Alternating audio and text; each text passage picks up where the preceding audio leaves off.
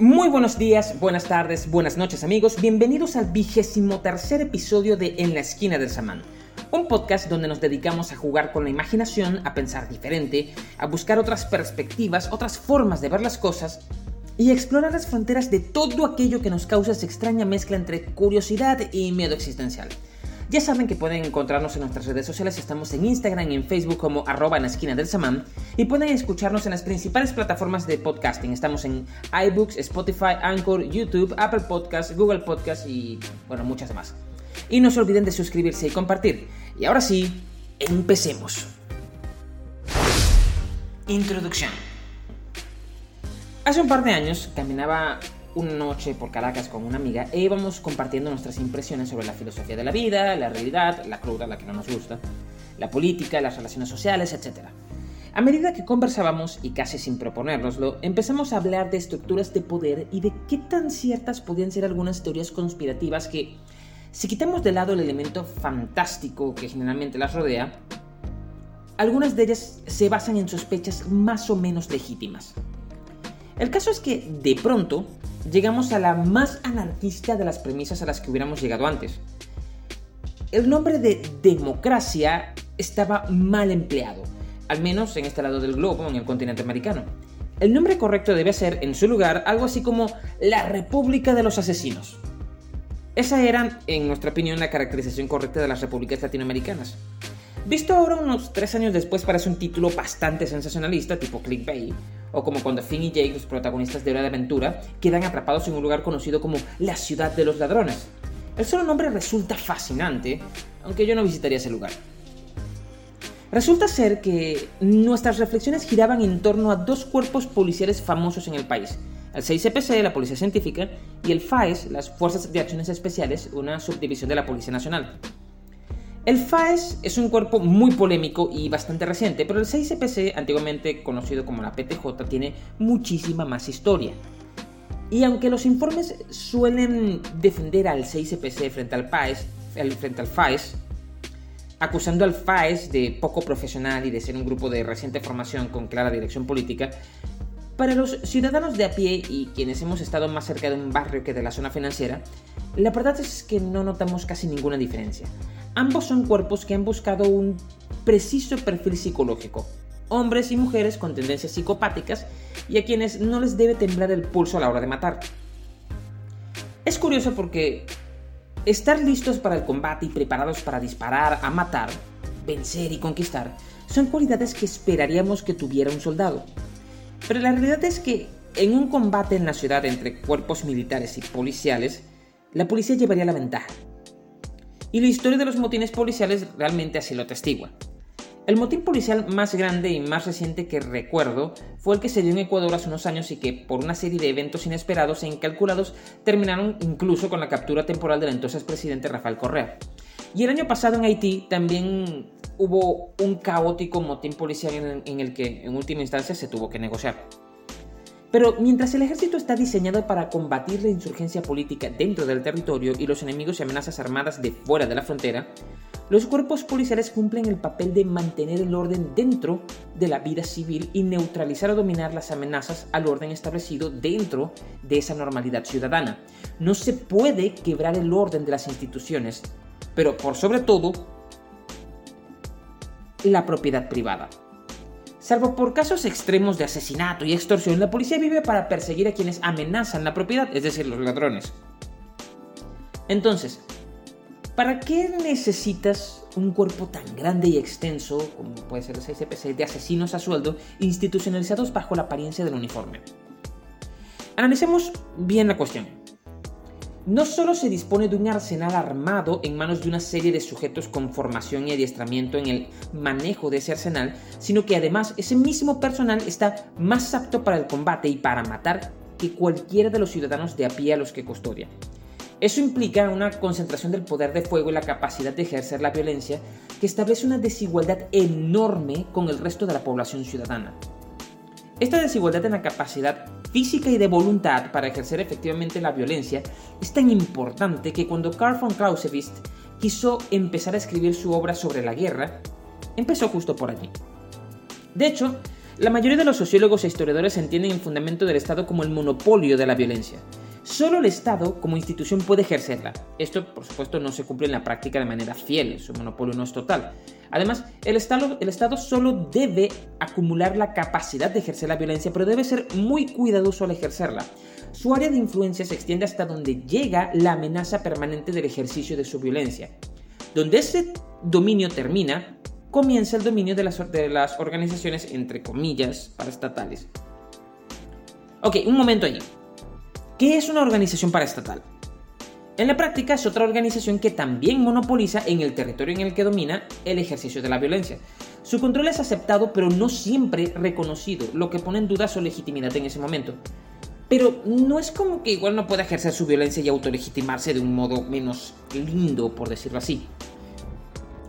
De hecho, si observamos con detenimiento, a veces no hay mayor diferencia en la brutalidad con que los estados ejercen su violencia con respecto a cómo las organizaciones paraestatales la ejercen también.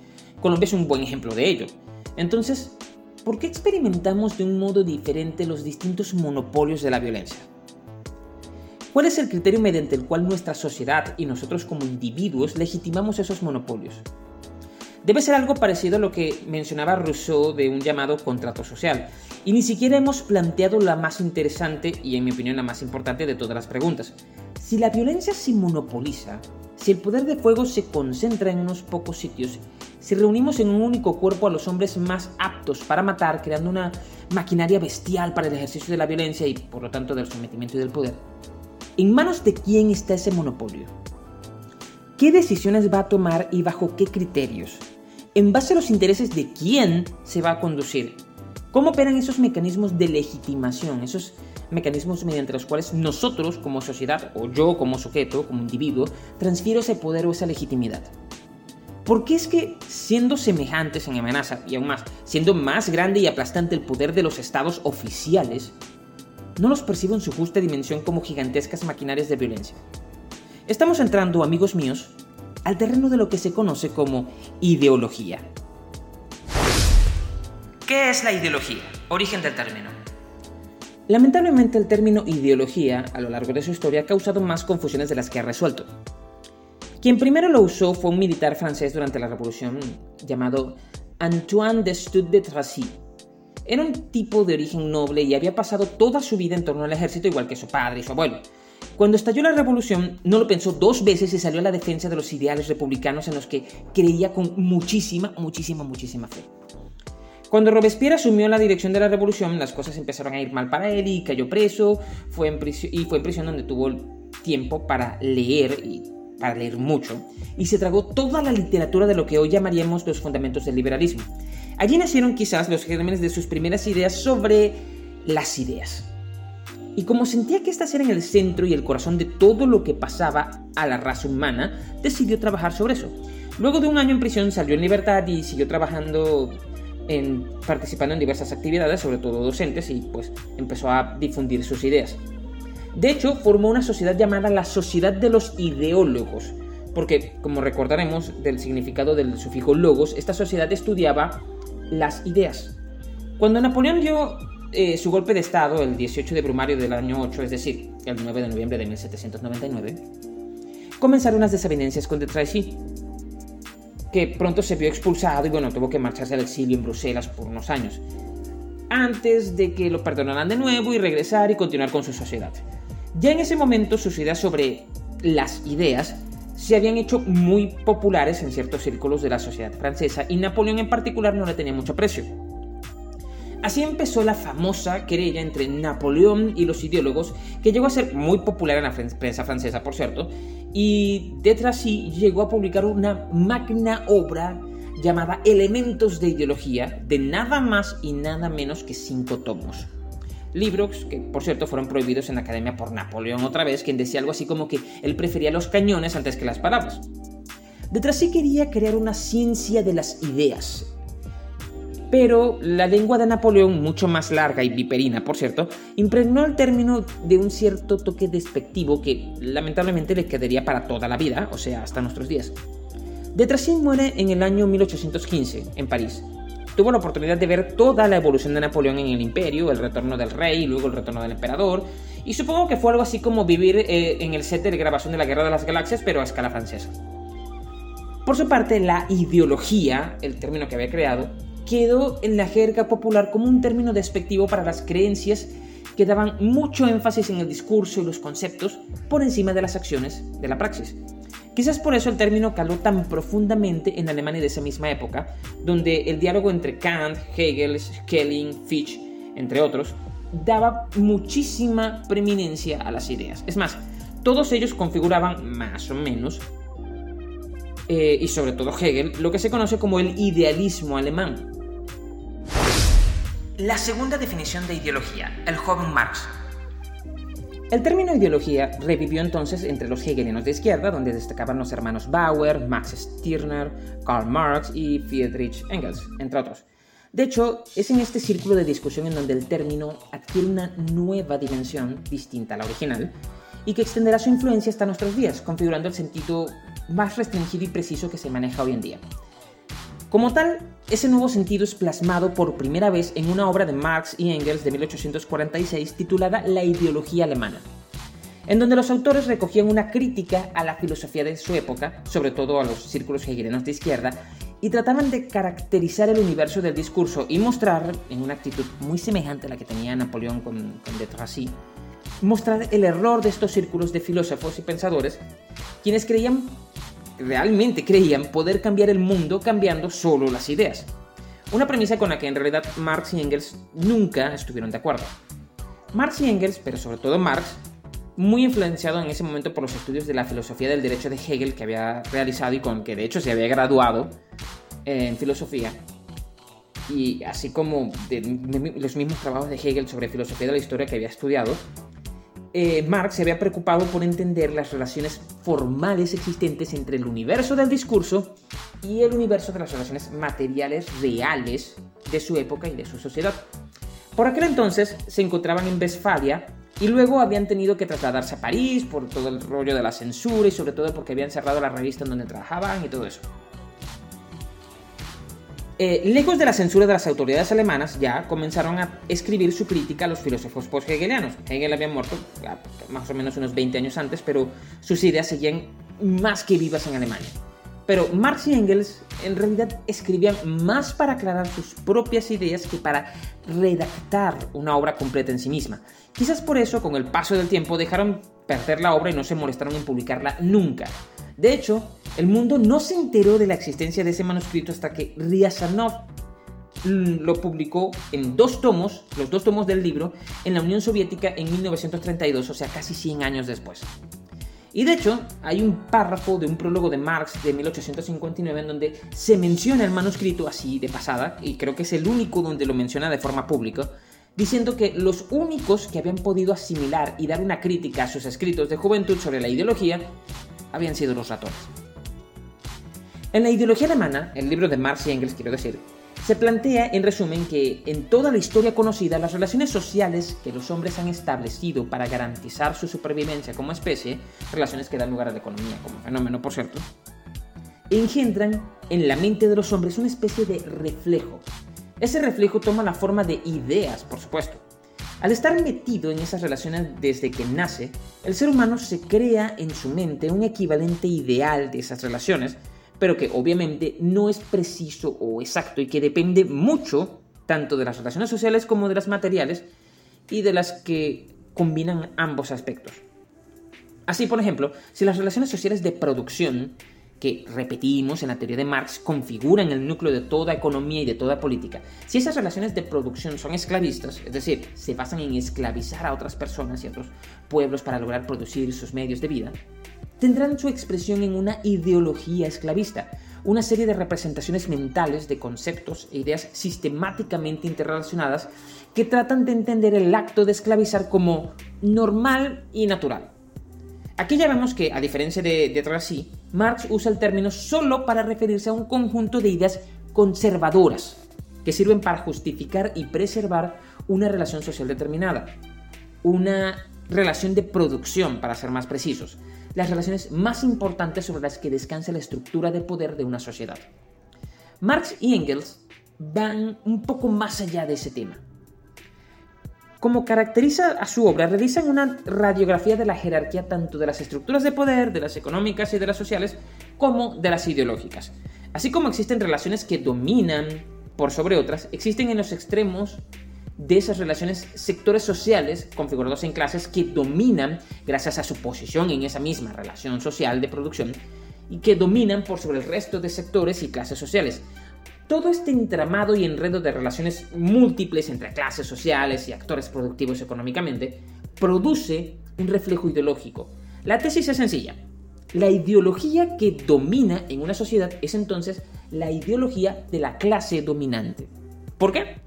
Porque ayuda a percibir como natural, justificado y justificable la relación social de producción que las mantiene allí. Es de hecho un reflejo ideológico de esa misma relación. Bueno, el término reflejo es más bien una metáfora, por supuesto, y realmente es mucho más complicado que eso. El sentido popular de ideología. El problema es que, como mencionamos en la sección anterior, Marx y Engels nunca publicaron su obra de la ideología alemana en vida. Ambos mueren antes de que acabe el siglo XIX y los grandes teóricos de la Segunda y la Tercera Internacional Comunista ni siquiera llegaron a conocerlas. No sabemos si Kautsky llegó a saber del manuscrito. Kautsky era un hombre realmente de gran talento e inteligencia y llegó a sacar una edición revisada del Capital, distinta a la de Engels, por cierto, y hasta publicó el famoso tomo 4, que después resultó ser que era un manuscrito independiente sobre las teorías del plusvalor y todo eso. Pero realmente no sabemos si Kautsky llegó a saber de la existencia de los manuscritos sobre la ideología alemana. Lenin, el fundador de la Unión Soviética, nunca supo ni siquiera que existían. Y Rosa Luxemburgo, quizás la única mente con talento suficiente como para continuar con el análisis teórico que Marx había iniciado sobre la economía capitalista, tampoco llegó nunca a enterarse de la existencia siquiera del manuscrito. Es David Ryazanov quien termina recolectando el manuscrito en algún punto entre 1922 y 1930. Y es porque se dedicó, al ser fundador del Instituto Marx Engels, Marx Engels después se llamaría, se dedicó a recolectar todos los documentos, manuscritos, cartas, libros raros y cualquier cosa que tuviera, eh, que cayera a su alcance o que existiera relacionado al tema del socialismo, a las obras de Marx, Engels, Lenin y cualquier otra persona relacionada al tema. Eh, lamentablemente, eh, apenas si logró ver la publicación de la ideología alemana y de los Grundrisse que también los descubrió, porque Stalin termina por deportarlo dos años después y bueno, luego lo ejecutan en 1938. El uso de la palabra ideología, tal como lo entendió Lenin, fue la que terminó usándose en todo el mundo y buena parte del mundo aún se usa así. Y es gracias en parte a la Internacional Comunista que extendió ese, ese, uso y ese vocablo a todo el mundo. Y es como se lo entiende incluso hoy en día en la gran parte de la política. Cuando decimos que alguien tiene tal o cual ideología política, nos referimos entonces al conjunto sistemático de conceptos e ideas que una persona usa para entender o analizar la realidad política, ya sea del país donde vive o de otro país. De hecho, contrario a Marx, eh, Lenin hablaba del marxismo como la ideología del proletariado. Es exactamente la misma palabra, pero tiene un uso completamente diferente tanto al que le dieron Marx y Engels como al que le, dio, le había dado originalmente de Tracy. Y de hecho, es así como coloquial y popularmente entendemos el uso del término ideología en la actualidad. No tiene ni de cerca ese carácter crítico que le habían dado Marx y Engels en 1846, sino que es simplemente un sustantivo para referirse a las ideas y categorías que uso o que usa alguien para explicarse la realidad. Pero claro, todo el trabajo de, de Ryazanov, editando todos los manuscritos inéditos de Marx, así como de cientos de otros pensadores, terminaría por dar un gran aporte y cambiarlo todo. De hecho, la escuela de Frankfurt, junto a otros filósofos y pensadores, van a retomar la línea tal cual donde la dejaron Marx y Engels, y hay quienes van a trascender el concepto, como fue el caso de, Cis, de Zizek y de Dussel. Y ahora sí, ya que tenemos todo este contexto y este resumen histórico del problema, vamos a entrar en el asunto nos ocuparemos de la ideología tal como la entendieron Marx y Engels. Pues si quitamos el pequeño desvío que supone la malinterpretación de Luxemburgo y de Lenin, el resto de toda la producción teórica sobre el asunto de la ideología durante el siglo XX sigue la línea de Marx, o para refutarlo o para reafirmarlo, pero todos parten de él, o se concentran en él.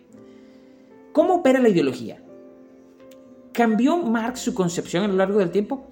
Porque era un joven cuando escribió la ideología alemana, pero Marx, el Marx maduro, más de 15 años después, termina desarrollando un aparato y un arsenal conceptual mucho más sofisticado y sutil. Para entrar en ese punto, vamos primero a volver a nuestro problema inicial cuando abrimos el podcast, el Estado, la violencia y el ejercicio del poder. ¿Cómo crear un Estado? Mini tutorial para dictadores de closet. Hace muchos años trabé amistad con una serie de comunistas y revolucionarios de lo que dentro de la izquierda se conoce como la vieja guardia. Eran hombres y mujeres que habían estado algunos en la guerrilla de los años 60, otros en los movimientos políticos o culturales, desempeñando diversos roles, etc. Fue allí que pude empezar a hacerme lo que podríamos decir son más o menos las preguntas correctas o las mejor encaminadas. Preguntas que lamentablemente no siempre tienen respuesta. Uno de los momentos más memorables lo tuve cuando fui de visita a casa de uno de ellos y vimos una vieja película de los 60 llamada La Batalla de Argel, dedicada a la guerra de independencia argelina de la década de los 50. Era dirigida por un famoso director y guionista italiano llamado Guillo Pontecorvo, famoso también por haber dirigido otra película de más o menos el mismo corte que se llamaba Queimada, protagonizada por cierto por Marlon Brando, y es una excelente película, las dos deberían verla, eh, La Batalla de Argel y Queimada. Ahora, la batalla de Argel es un film que es casi un documento sociológico histórico en la actualidad. Durante algún tiempo incluso los asesores militares norteamericanos la usaron como introductoria para entender la operatividad y naturaleza de la insurgencia urbana e incluso admiten que la usaron con ese mismo propósito de estudio para las tropas que participaron en la, ocupación de Irak. Ahora, la historia de la película gira en torno a Alila Point o Alila Point, un ladrón de las calles de la ciudad que termina uniéndose al Frente de Liberación Nacional de Argel, o para abreviar el FLN. Se cuenta en la película cómo va ascendiendo y van organizando el movimiento hasta crear toda una red tan grande que termina por justificar la ocupación militar de la ciudad y el enfrentamiento con el ejército colonial francés que finalmente los derrota. Algo importante dentro, dentro de estos casos de estudio es que el estudio de las revoluciones fracasadas es más importante que el de las victoriosas. Se aprende más estudiando la sublevación de Shanghai o la de Kronstadt, por ejemplo, que estudiando la Revolución de Octubre o la Batalla de Santa Clara. Ahora, hay sin duda muchísimos, muchísimos elementos que analizar en la película y podríamos incluso dedicar un episodio entero a ello. Pero aquí quiero centrarme en dos momentos clave de la historia. El primero es cuando una familia decide celebrar un matrimonio, pero en vez de llamar a las autoridades de la ciudad para oficiar la boda, contactan con los miembros del FLN y es este quien, investido con la autoridad que le daba el frente guerrillero, une a la joven pareja que se estaba casando. Es una de las escenas, de hecho, más tranquilas de la película y a la vez una de las más importantes. La otra escena ocurre casi hacia el final, cuando la policía y el ejército francés están ya persiguiendo y desarticulando la mayor parte de las células del FLN, y logran finalmente capturar a uno de los miembros del Estado Mayor. Era un, en, una especie de movimiento poco convencional, las autoridades, para regodearse, deciden dar una rueda de prensa y permiten que los periodistas le hagan preguntas al prisionero, que es, es, un hombre de alto rango y, si no me recuerdo, era como una suerte de intelectual. Uno de los periodistas le pregunta por qué, por qué, si era una medida poco popular y contraproducente, por qué el FLN ponía bombas y si no pensaban que con eso en vez de ganarse el respeto lo perdían al usar técnicas terroristas. El personaje se defendió con una de las respuestas más ingeniosas que he escuchado nunca hasta ahora. Dijo algo así que como que el ejército de ocupación colonial francés tenía tanques y aviones y que ellos, el FLN, obviamente tenían menos presupuesto y solo podían pagarse bombas caseras, así que usaban bombas básicamente porque no tenían tanques y aviones, pero que si los militares franceses estaban dispuestos a hacer un intercambio, pues que ellos les daban las bombas y que los franceses les entregaran los tanques y los aviones y todos contentos. Estos dos, estas dos escenas reflejan los puntos de los que estábamos hablando al comienzo. La legitimidad y el reconocimiento de una autoridad y el poder como el que es el legítimo y el justo en la escena del matrimonio, y el problema del monopolio de la violencia en el diálogo entre el prisionero y el periodista en la escena de la rueda de prensa. Mao Zedong tenía una frase muy popular, al menos se la atribuye a él, y es la de que el poder nace de la punta del fusil. La verdad es que no es tan fácil, pero algo de cierto sí tiene. La violencia y la capacidad para ejercerla son el fundamento del poder de los estados modernos, pero no son el poder en sí. Monopolizar la capacidad de ejercer la violencia implica una transferencia de autoridad a la corporación que llamamos Estado, y es en el acto de esa transferencia que se funda el poder. Agamben, Schulhan, Foucault, Schmidt y otros intelectuales han tratado este tema en extenso y podrían revisarlo si, si el tema les interesa. Lamentablemente ese no es el punto de este podcast, sino más bien que se toca de forma casi tangencial y no es el tema central del episodio. Ahora, un Estado es una organización corporativa que se adjudica el derecho de ejecutar y administrar la justicia. Nadie, sino él, puede hacerlo. Y de hecho, tomar la justicia en tus manos es considerado delito, por lo que, aun cuando tus acciones sean justas o vayan acorde a lo que un tribunal dictaría, si la ejerces tú, enfrentarás cargos. Es decir, se monopoliza la capacidad de ejercicio de la justicia a tal punto que cualquier acción ejercida fuera de la tutela y administración del Estado es ilegal y es percibida como ilegítima. El problema es que la administración de la justicia muchas veces implica el ejercicio de la violencia, es decir, apresar y someter individuos, ejecutarlos incluso, ¿no? El Estado tiene permiso para matar, pero las muertes accidentales que haya cometido un particular por su cuenta, por ejemplo, deben ser pagadas. El Estado, en cambio, no paga sino que en muchos países delega la pena en un sujeto o miembro de la corporación, por ejemplo, el oficial de policía que cometió el error, que en este caso es inmediatamente expulsado de la misma corporación del Estado. Pero la voluntad de dicha corporación en realidad nunca se pone en juego. Solo el Estado acumula poder de fuego, ese es otro punto. Y cualquier otra acumulación distinta a la suya es percibida como una amenaza potencial y peligrosa. Además, el Estado administra el territorio y cobra impuestos por el uso de los recursos para asegurarse su supervivencia e incluso se abroga el derecho de restringir la circulación de los ciudadanos de un país por su territorio si sus intereses se ven perjudicados o, algo o se ve amenazado. Y como mencionamos al comienzo, ¿cuáles son los intereses del Estado, de esta corporación? En Latinoamérica la mayoría de nuestros países son pluriétnicos y muchas etnias y sectores sociales ni siquiera cuentan con representación en el Estado, ni se diga voz y voto. Otro asunto importante es que además de la diferencia étnica hay diferencias de clase. Y aquí entenderemos, entre paréntesis, la clase, de, al menos de forma provisional, como sectores sociales relativamente endogámicos caracterizados por, por sus niveles de ingreso y sus relaciones de propiedad. De hecho, el Estado funge supuestamente como regulador de estas diferencias de clase, creando incluso legislaciones que permiten administrar la mano de obra como un recurso más que requieren los propietarios de los sectores productivos, ya sean fábricas, haciendas, plantaciones, minas, etc. Dicha legislación ha facilitado realmente la creación de mercados de recursos humanos, sometiendo a los sectores sociales carentes de propiedades en los medios de producción o extracción a las, normas del mercado. Aún más, el Estado determina qué es una familia y qué no, y se adjudica el derecho de crearlas mediante la apropiación de los matrimonios, o en este caso de la apropiación de, de la oficiación de un matrimonio. Aunque si te pones a pensar una unión realmente no requiere del Estado para constituirse y procrear individuos funcionales, el aparato legal y a veces el violento puede proceder contra ella, pues Simplemente no basta con desconocer a todas las familias que no se conformen bajo sus lineamientos. Lineamientos que, por cierto, satisfacen los requisitos para la perpetuación de la organización económica que permite la sustentación del Estado y de la clase asociada a él. Entonces, más allá del problema de la autoridad y de la legitimación de esa autoridad, tenemos que ese mismo problema se encuentra como, como superpuesto sobre el problema del monopolio de la violencia y sobre el problema de la administración de los recursos económicos y productivos de la sociedad. Esa administración de, de, estos recursos se realiza mediante el Estado y su capacidad de ejercer la violencia, por lo que monopolizar dicha violencia termina siendo indispensable. Sí, es cierto, existen leyes de mercado y, acciones de mercado, pero en última instancia, el libre mercado es posible si y solo si en la medida en que el Estado decide no actuar, pero la amenaza de actuación del Estado siempre está presente.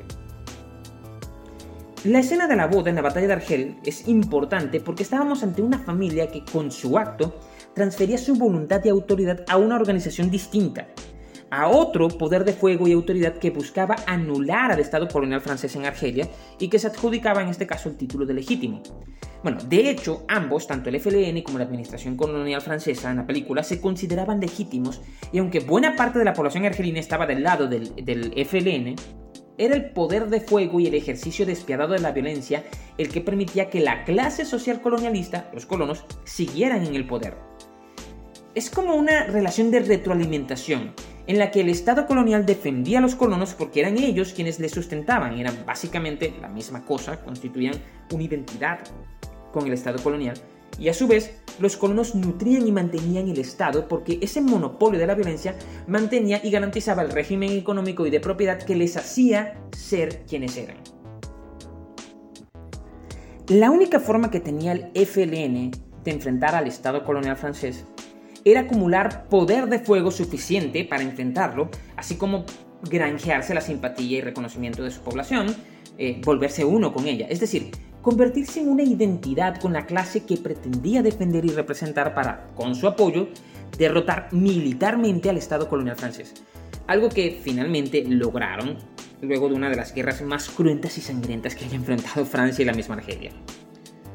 El FLN debía convertirse en un Estado el mismo para suplantar y derrotar al Estado colonial francés. Y esta fórmula la hemos visto a lo largo de todo el siglo XX. La usó Hitler para crear el Tercer Reich, Lenin para crear la Unión Soviética, Castro para, para crear la República Socialista en Cuba, Franco para crear la, República, la República Fascista en España, etc. Es un movimiento muy distinto del golpe de Estado, en donde, por ser una mecánica diferente, un sector del ejército que ya está en el poder, trastoca la administración política y militar y mediante su capacidad de ejercer la fuerza y su poder de fuego, convence al resto de los sectores del ejército de no dividirse y refundirse en un nuevo proyecto que se negociará con ellos y los otros sectores involucrados. Esa sería más o menos la dinámica subyacente detrás de la lógica de un golpe de Estado, muy distinta a la de la guerra revolucionaria que termina por desintegrar por completo el Estado para crear uno nuevo. Por supuesto, eso implica un pacto entre el Estado nuevo creado y la clase social, o las clases, o la alianza de clases, que en teoría ese Estado debe representar. ¿Cómo opera la ideología? Ahora, nos estamos dando cuenta que las relaciones que tejemos como grupos sociales están signadas por la violencia, por la amenaza constante, la represión, el autoritarismo. Bueno, es cierto que también hay competencia, colaboración, solidaridad, etc. Pero ninguna de estas otras características trastoca la experiencia subjetiva y ninguna de ellas nos incomoda, por decirlo así. El Estado, y a través de las clases, estamentos o sectores dominantes de una sociedad, como quieran llamarlos, ejercen su voluntad y perpetúan el orden en el que su supervivencia como clase y su posición están asegurados. Incluso determinan o imponen una estructura familiar. Mediante la religión, por ejemplo, imparten controles de natalidad en el pasado empleando discursos y mitos que legitimaban una forma o unas costumbres determinadas y cuando la religión no puede impartir esa ética o costumbres entonces se refuerza desde la institución de salud, de las instituciones de salud y desde los círculos científicos como por ejemplo la medicina, la psiquiatría, la sociología, etc. ¿Cómo es que no percibimos la violencia y la depredación detrás de las relaciones sociales que construimos cada día? ¿Cómo es que no logramos percibir la causa del malestar presente en la vida social que llevamos en nuestro día a día? En la primera versión de su análisis, Marx sostenía que no percibimos directamente la experiencia real de la explotación y el sometimiento de las clases dominantes, sino que vivenciábamos esa experiencia a través de un discurso, por decirlo de una forma más moderna. Un discurso que ocultaba la explotación y dominación en nuestras relaciones con el dominador y que aún más legitimaba la posición que aquel tenía, el dominador.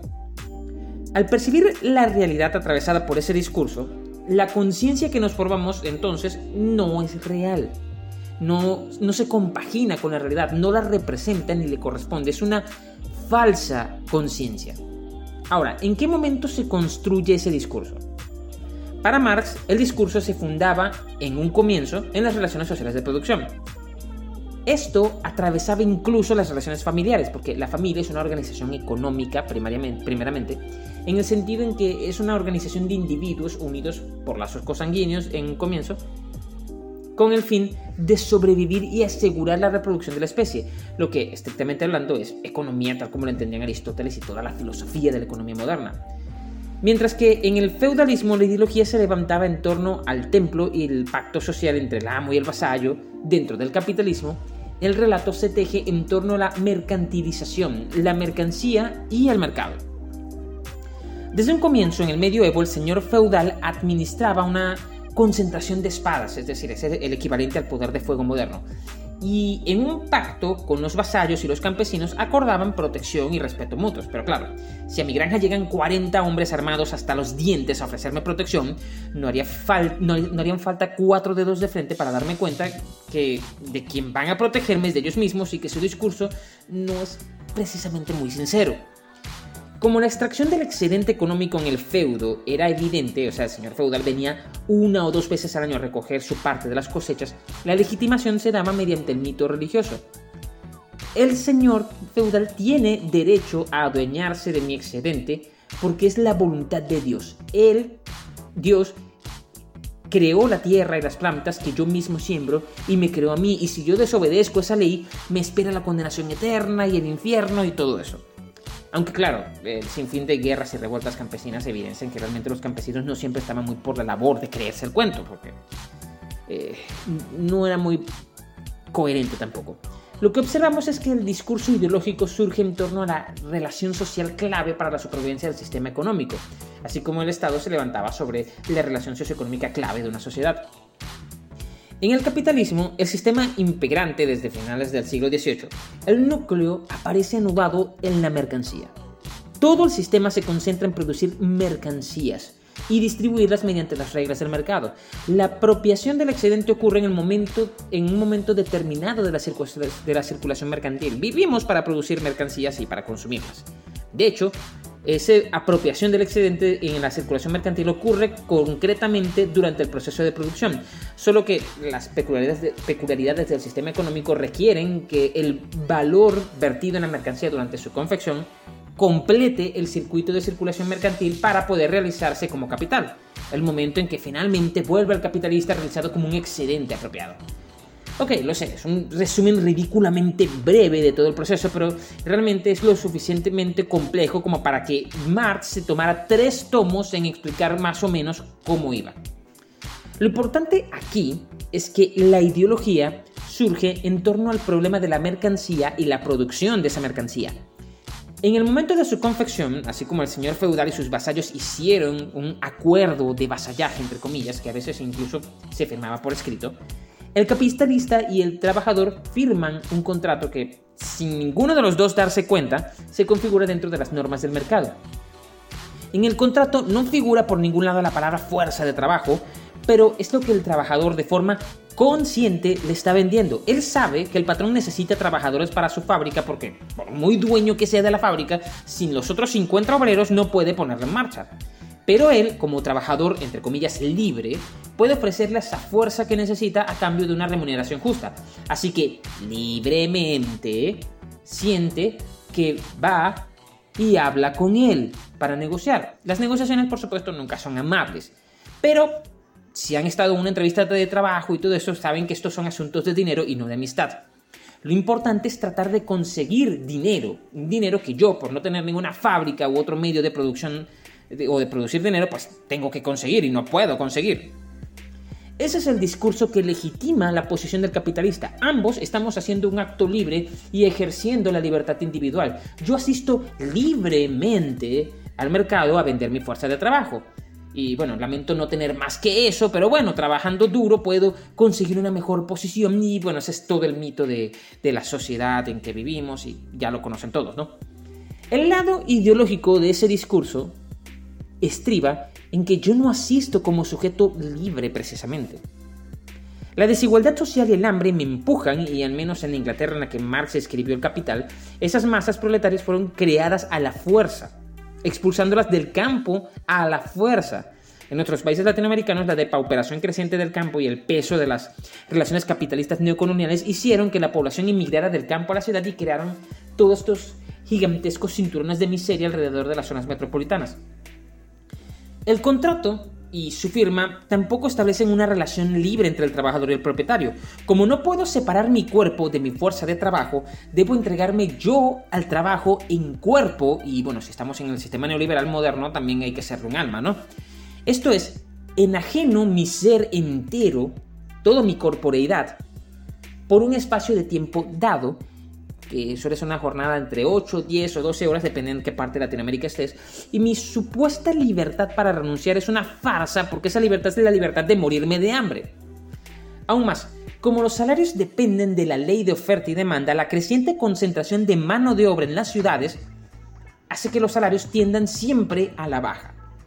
Con o sin explotación, la extracción del excedente, es decir, el plusvalor, genera ese discurso de falta libertad, de falta de, falsa libertad que me oculta o me falsea esa realidad de mi propia condición y de la verdadera naturaleza de la relación que establezco con el propietario durante el proceso de producción. Mi libertad de mercado es entonces un discurso ideológico, porque me hace experimentar una falsa conciencia de la realidad, me hace experimentarme a mí mismo como un trabajador libre que vende libremente su fuerza de, trabajo en el mercado y no funciona así realmente. Al mismo tiempo, esa falsa conciencia, vivenciada como libertad de mercado, legitima las relaciones de dominación. Ok, ¿y cómo es que no percibo el poder opresivo del monopolio de la violencia? Porque la represión de las huelgas me parece justa en la medida en que perturban el orden actual de las cosas, en que trastocan el mercado de trabajo e impiden que la relación social siga fluyendo con, entre comillas, naturalidad. Es decir, ese discurso nos hace percibir cualquier denuncia como fuera de lugar, como fantasiosa, cuando es él, mismo el que resulta fantasioso. Esta es la interpretación clásica de la ideología tal como Marx la anunció en su juventud y en sus primeros escritos. Zizek, Marx y Hegel. El fetichismo de la mercancía. La primera vez que leí El Capital como tal fue hace unos 10 años más o menos. Antes de eso, mi conocimiento de las obras de Marx era el de cualquier neófito en el tema, llena de prejuicios y desconocimientos, y si acaso el manifiesto comunista y tres o cuatro textos más. El tamaño de la obra, que a veces se imprimía en tres o cuatro volúmenes si estamos utilizando las ediciones del siglo XXI, pues me disuadía de querer meterme de lleno en ella. Pero cuando finalmente, gracias a un amigo que se sentó conmigo a leer el capítulo 1, le perdí el miedo y pude leerlo, descubrí que Marx no solamente era un gran economista, sino que era un gran escritor y habría dominado sin problemas la divulgación científica. El Capital, además de ser una obra de economía hecha y derecha, es un gran libro de divulgación, en mi opinión, y hasta hay momentos en que sientes que lees una novela de misterio al tratar de encontrar el origen del plusvalor y el momento de la apropiación. Mi amigo me hizo además en ese momento una pequeña observación que no entendí sino hasta unos años más tarde. Todo el libro es fácil de leer. Es ameno, es sencillo, y salvo por una parte de la obra que, parece que sobra, es fácilmente entendible. Al final del capítulo 1 hay una pequeña sección, un pequeño apartado titulado El fetichismo de la mercancía. Es, sin lugar a dudas, la parte más difícil de entender de toda la obra porque no es marxista, por decirlo de, algún modo, sino que es hegeliana.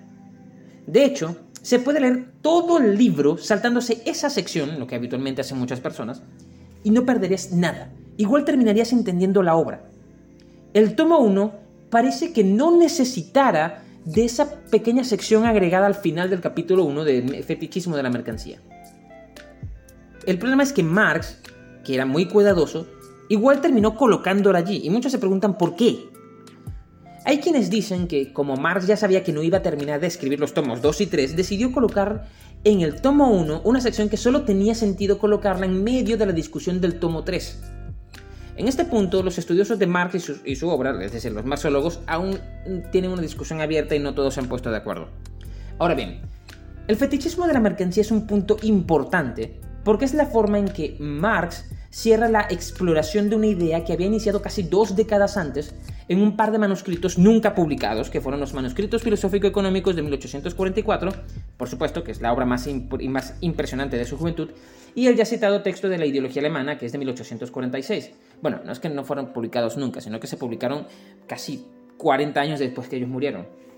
Ahora, la exposición de la ideología, tal como se ha hecho hasta ahora, es coherente y lógica pero no resiste en realidad un análisis profundo y bien hecho, y Marx era consciente de eso. Al leer la ideología alemana, y la repasamos muy bien para este episodio, eh, que la ideología alemana es el texto donde se dedica por completo al tema de la ideología y donde aparece por primera vez en su obra, que se sepa, el término. Al leer el libro nos damos cuenta que por más ejemplos y casos concretos que analice Marx y, y analicen Marx y Engels en la obra, no se explica ni evidencia por ningún lado cómo es que la relación social termina produciendo ese reflejo ideológico falseado del que hablan. Es decir, a nosotros nos parece lógico porque es un hecho que la relación social y la ideología están relacionados, aparecen juntos, y que la ideología encubre la verdadera naturaleza de las relaciones sociales de producción. Es cierto. Pero realmente no se termina de explicar de forma clara cómo, de qué manera surge ese reflejo. Es decir, todos sabemos a estas alturas que correlación no implica casualidad y Marx, por supuesto, mm, estaba consciente de eso. Que la ideología y la relación de dominación coexistan, por mucho que la una le convenga a la otra, no termina de demostrar que sea producida por la relación de dominación. E incluso, si así fuera, ¿por qué produce esa relación una ideología? Sé que si soy estudiante de marketing, por ejemplo, al ser mi rol social, tiendo a interpretar todo como una venta o un proceso de venta. Si soy médico, suelo ver el mundo como un organismo rico y complejo con todo interconectado, sano o enfermo. Si soy ingeniero, veo al mundo como, una como un gigantesco dispositivo complejo y preciso y lleno de matices y subsistemas. En todos estos casos, al igual que en muchas otras profesiones, mi rol en la producción de mis medios de vida determina en cierta forma mi discurso sobre el mundo. Pero, por muy distintos que sean entre sí del mundo real, ninguno de estos discursos trata de falsearlo o de ocultar la dominación. Entonces, ¿por qué la ideología sí lo hace? Al analizar la mercancía, Marx observaba algo que le llamaba mucho la atención. Los objetos están fetichizados. ¿Esto qué quiere decir? Un fetiche, dentro de la antropología, es la figura que se construye para representar a un dios en las culturas tribales. El término viene de fetizo, lo hecho, por las, lo hecho con las manos, es una palabra portuguesa. Un malentendido de la antropología de aquel entonces hizo creer a los investigadores que las culturas transferían poder y valor a lo que habían creado y pensaban que los creyentes, por decirlo así, realmente creían que el muñeco de barro que habían hecho era el dios o tenía su poder o era su encarnación como la vaca sagrada de oro que los judíos construyeron al salir de Egipto. A pesar de ese error, de error que Marx heredó, su apreciación entre el fetiche del dios y el de la mercancía era realmente correcto. Y bueno, a los europeos les pasaba también que veían a los africanos construyendo sus fetiches y decían, oye, no, pero es que es obvio que ese no es un dios, es, es un dios falso, ¿y cómo le vas a atribuir poder a una figura hecha de barro? Luego llegaban tranquilamente de vuelta a Inglaterra, entraban a una iglesia y adoraban una cruz. Pero bueno, cada quien según sus hobbies. La mercancía se percibe como un algo autónomo, algo separado, distinto de uno, a pesar de haberla hecho yo con mis manos. Así como cuando construyo una figura de un santo o de un dios o de una cruz, siento que de alguna manera esa cosa tiene una autonomía respecto a mí. No importa si yo la hice con otros hombres más, a pesar de que tiene contenida en su corporidad la mercancía, eh, tiene contenida simbólicamente mi fuerza vital desgastada trabajando en ella. Una vez concluida, la mercancía es algo ajeno a mí. Es decir, está alienada ella con respecto a mí, tanto como yo lo estoy con respecto a ella. Un escultor, por contrario, construye una obra, o un pintor que hace un cuadro, o un labrador que construye su cabaña, se reconoce en su obra, se ve a sí mismo en ella. Pero el productor de mercancías no, se aliena de ella, la vive como algo ajeno a él y esto es importante porque la tendencia del hombre es a humanizar su entorno. Cada objeto que construimos o conseguimos lo asociamos con nosotros y tiene un peso emocional y subjetivo específico, un aroma propio. Mi primera bicicleta, mi camisa favorita, mi guitarra, mi balón, etc. Los objetos no son solo objetos, son depositarios de experiencias subjetivas que representan o que contienen en su corporeidad cosas asociadas a mí, son fetiches en cierta forma, aunque de una naturaleza diferente. Tienen autonomía respecto a mí, pero no alienado respecto a mí. Es decir, nosotros nos relacionamos con ellos fetichizándolos. Pero la mercancía, por su parte, aliena al productor, al que la creó. Y es ese proceso de alienación la condición necesaria para que el valor contenido en ella, el valor como relación social corporizada en la misma mercancía, para que el valor pueda dar lugar al plusvalor, que solo se realizará como capital cuando la circulación mercantil termine su primer ciclo, la famosa vuelta de capital 1, capital 2, capital 3, etc. Entonces, en esta nueva interpretación, la alienación se vuelve algo inevitable, algo necesario dentro de ese modo de producción, dentro de esa forma en que nos organizamos para producir. Lo que yo produzco no me pertenece, el capitalista compra mi fuerza de trabajo objetivamente contenida en la mercancía que he ayudado a producir y al hacerlo solo por fracciones, al no participar en su totalidad en la producción, sino que al verme yo obligado a venderme en el mercado laboral, alieno lo que produzco. Desde un comienzo, la relación social que establecí con el capitalista traía consigo la falta de compromiso con lo que he producido. Incluso si yo quiero tener ese compromiso, el sistema me exige que no lo tenga, o mi salud mental se irá al demonio. Aparte del hecho de que, siempre en la, relación, eh, en la relación social de producción dentro de la fábrica, el obrero o el proletario vende a crédito su fuerza de trabajo porque solamente se le paga una vez terminado su trabajo y rara vez por adelantado. Es decir, la alienación que percibo en la mercancía que he ayudado a construir nace desde un comienzo de la misma relación social, de haberme alienado primeramente yo objetivándome como fuerza de trabajo en el mercado laboral. Pero entonces, la ideología no es una falsa conciencia, es un discurso cínico, porque desde un comienzo yo tengo claro que no soy libre al participar en el proceso productivo y sin embargo lo hago. Y tengo claro que me voy a alienar pero dejo el discurso en una suerte de doble pensar, como lo llamaba Orwell en la novela de 1984. Por eso es que Zizek, que emprende el análisis desde la psicología lacaniana, que es ante todo un trabajo de análisis profundo del discurso, se da cuenta que la ideología no está superpuesta sobre nosotros por la relación social, sino que es el modo por defecto en que percibimos el mundo. La ideología no es falsa, es consustancial con la realidad. La realidad entendida en este caso desde, su forma lacaniana. Al iniciar su documental sobre el estudio de la, ideología, Zizek empieza con una película de John Carpenter llamada They Live, en donde un hombre, al ponerse unos extraños lentes que había encontrado en una casa abandonada, puede ver detrás del tocado, puede ver el verdadero rostro de la ciudad, de la sociedad, ve que la propaganda en los carteles en realidad dice mensajes claros como cásate, reproducete, compra, consume, no pienses, etc. Además de ver extraterrestres que viven entre nosotros disfrazados como personas normales y de eso trata toda la película, pero bueno. Como punto eh, lo interesante en la metáfora no es que esos sean los verdaderos mensajes de la publicidad, eso lo sabemos todos ya, incluyendo los más ingenuos. Lo interesante es que para ver detrás de la ideología, en la publicidad, hay que ponerse unos lentes. Es decir, hay que usar algo artificial. Cuando al comienzo pensábamos que era al revés, que todos vivíamos en lo falso y que debíamos quitarnos las falsas ideas para ver la realidad. Entonces, la ideología no son los lentes, sino nuestros ojos en sí. Lo que quiere decir la metáfora es que la ideología es el modo natural de percibir el mundo. Es un producto necesario, no de una relación social de dominación, sino de toda relación social que tengamos. Que la fetichización es un rasgo mucho más profundo de lo que pensábamos y que incluso hasta estamos usando, posiblemente estemos usando mal el término. La ideología en Zizek es un discurso cínico. Es cínico porque aunque no se, sea consciente de que se colabora con el opresor al ceder legitimidad, aunque sea a cambio de preservar la vida, se tiene conocimiento de ello de forma inconsciente. No hay acciones involuntarias en psicoanálisis. Y que yo sepa o no sepa lo que estoy haciendo, porque no sé, no soy consciente de ello, no significa que no quiera hacer lo que estoy haciendo. El inconsciente es el depositario de nuestra auténtica voluntad, o al menos de una parte de ella, y el oprimido colabora de alguna forma con el explotador aunque le odie y quiera destronarlo.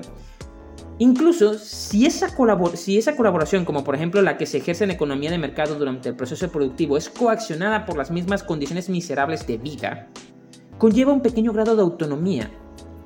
Y siempre hay un pequeño grado de identificación con la autoridad o de deseo de ella. La ideología es entonces un doble pensar, es una expresión de la contradicción que implica coexistir socialmente en esa relación con la autoridad. Política y alienación. El problema demostró ser mucho más complejo de lo que pensábamos.